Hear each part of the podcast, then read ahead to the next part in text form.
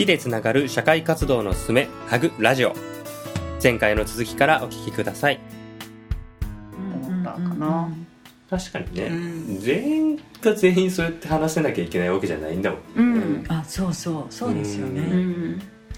ね、なんか話さなくてもこの人は今の私を認めてくれてるから、私は今の私のままでいいんだって思ってくれれば、うん。もうそれでなんか十分かなっていう気はすごく私は子供たちについて思ってるかもしれないなってうん。今思った。確かにね。そうだよな、うん。多分それってすごく大きいんじゃないかな子供たちにとって。ただ本当にそこにいてくれるっていう、うん。ほんそこにいてくれるっていうその存在があるっていうことだけでなんか。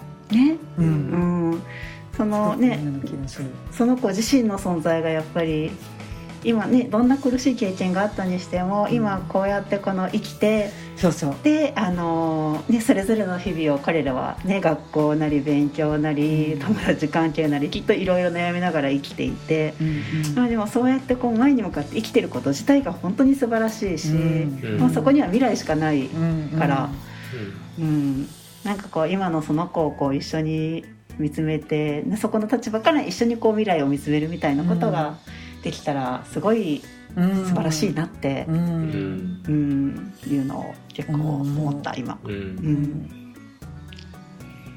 そうだね。なんかいやこの話すごい面白いなと思ったんだけどなんか対話って言いながらもうん。対話その言葉のやり取りをうん。そのその回数とか言葉の数とかじゃなくてうん。無言でもそこに一緒にいる時間とか、ううん。んなんかそういうもんがいるんだろうねっていうのと、うん。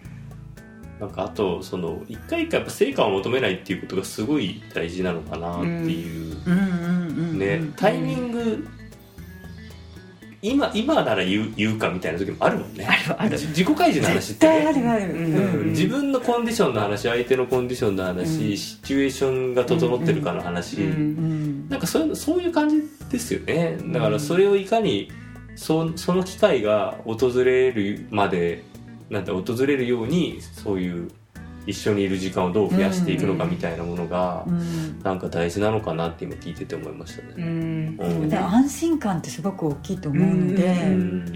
そういう、ね、安心感が持てるようなこう人間関係をこう作っていけるとうん。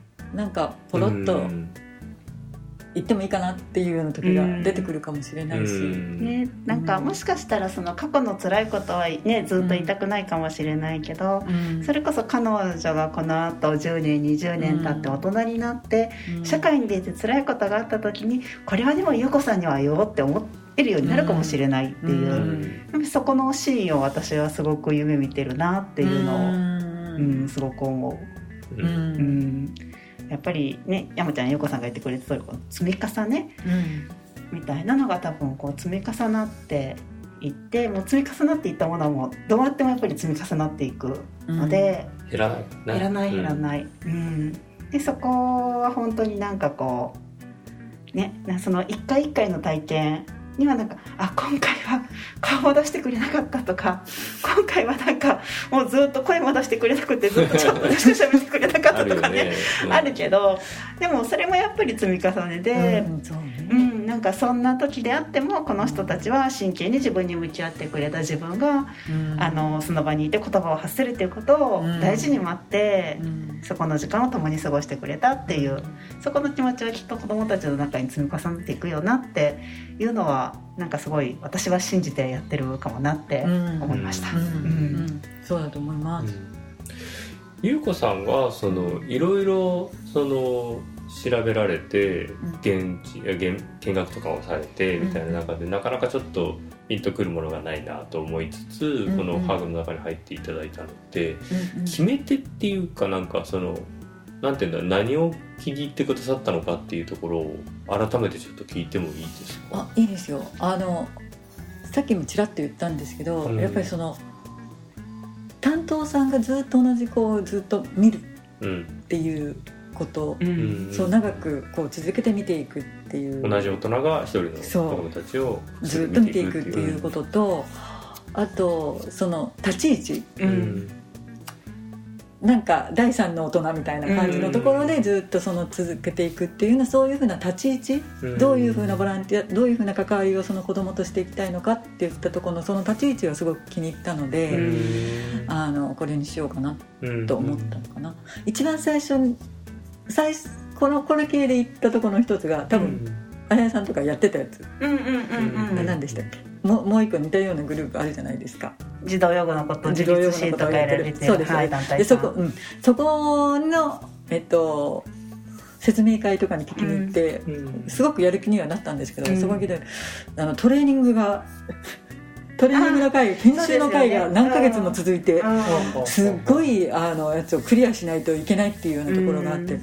これちょっと私には無理かもみたいな感じのところとか、うん。あとはあの学習ボランティアみたいなのがあって、それも一度本当に関わるぐらいまで、うん。あの見せ見見させてもらったんです。一人ちょ一回だけやらせてもらったりとかして、したんですけど中学生ぐらい相手だったのかなでもな,、うん。なんかこうコミュニケートするじゃなくて本当宿題の塾のお姉さんかな私みたいな感じ、うん。になったのでうん。ちょっとそれでもないのって、あもうちょっとなんかなんだろう関係性を作りたいなっていうのがあったので,、でそういう意味ではなんかこの「How for Fall」がなんか近そうだなっていう感じがしたっていうのが、大きいかな。いやそこはあれよね。なんかうん。僕らも悩みながら本当にうん。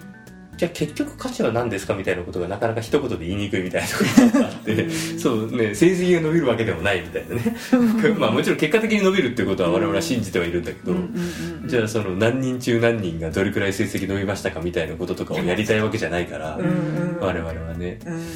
そうだからなんかその辺をどういうふうにこうね。だから生きる力をほらうん。育むっていう、これってすごく大きいなと、思いますよね。ね。うん。これでも見え見え見えにくいじゃないですか生きる力みたいな話も、でも見えにくいところにこそなんかこう本質があるような気もしてはいるんだけど、うん。その辺ってゆうこさんはその教育観というか教育とかうん。なんかそれについてどどう考えてらっしゃいます？なんかその何がいい悪いないと思うんだけど、なんかもうなどういうことがやっぱり子供たちの育成っていうまあ育成なんか教えるって感じになっちゃうちょっとあれだな。子供たちが成長することにこれどういうことが一番重要なんだと思ってらっしゃるかっていうのをちょっと聞いてもいいですか？なんだろう。子供たちが自分自身で何かやろうと思える力をつける、うん。ううんんなんか与えられたものだけでこう満足でなくて自分からこう探していって何かをしていくっていうような、だからやっぱりその子の好きを伸ばすっていうことになるのかな、うん。子供の主体性だったりだとかそうそういうこと。うん。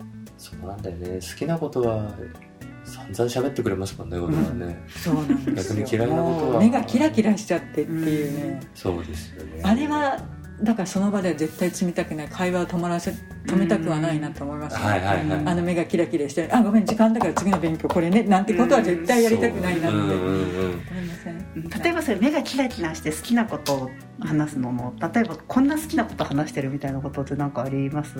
そのアニメのこととかだけじゃなくてなんかこういうこういう話をしてた時にキラキラしてたなみたいなのとかって。うーんとあの担当してる子で、うんうんうん。えっとね、この間担当さんじゃない子だったんですけど、うんえっとなんか本え何の話だろう？あしりとりかなんかをやってる時に、うん。山火事かな？ななんかあ火山かな、なんかそういう感じになった時に「うん。えそんな難しい言葉知ってるの?」とかって「うん最近本読んだの」とかって言ったら、うん。むっちゃ嬉しそうな顔して、うん。隣の部屋まで本取りに行ったの。教科書取りに行ってくれて「これなの」とかって見せてくれたっていうのがあって、まあ、ああいう時「え知ってるの?」って言ったらもう目がパチッみたいな感じで、もう教えてあげたい、うん。私が学んできたのはこれ、はいみたいな感じの、えーすごい。だからそういう感じのところはなんかすごい楽しいですよね、そういうの見つけた瞬間って、ね。えね多分なんかその子もこう面白いと思って記憶に残ってたからそこで言葉として出てきてでゆうこさんにそう言ってもらえたから嬉しくってこれって言って持ってきたみたいな。そんな感じ。うん。うん。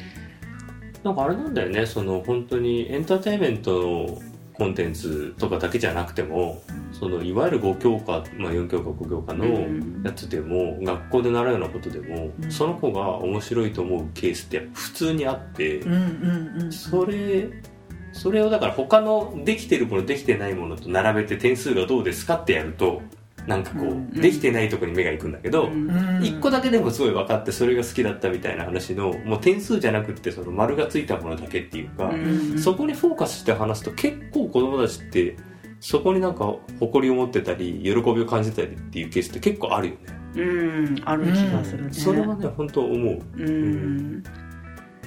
それであとねうちの担当の子の言うとうん。あの別もう一人の担当の方がのことすごく好きなんですよ、うんうんうんそれはすごくわかるんだけどあの来れない。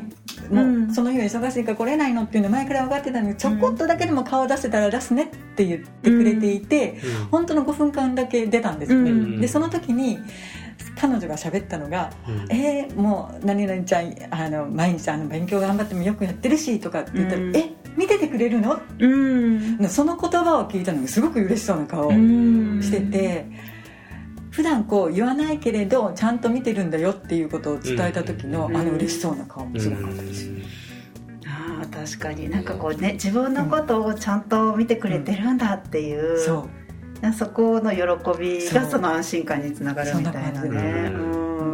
そうなんだよね。なんか結構そう初めの方にゆうこさん言ってたその子をその子が大人を独り占めできるとかうん。自分を見てくれてる大人がこの人とこの人とこの人がいるって思えることの喜びってあるんでしょうねやっぱ子供たちにとってね。多分すごくすごく大きいんだと思う、うん。そうなんだよね。でそれって何してくれたかっていうか一緒になんかまあ特別な何かをしてくれたって話じゃないんだよねきっとね。そう。のうんもうちょっとなんか日常の中にその人がいるみたいな感じの、え毎毎日そんな近いんじゃないけど必ずそこにはなんかちょっとした距離のところにちゃんとなんかいてくれる人みたいな感じでいいんじゃないかいやーそんな気がする。うん。だって自分が成長する時のこと考えても、うん。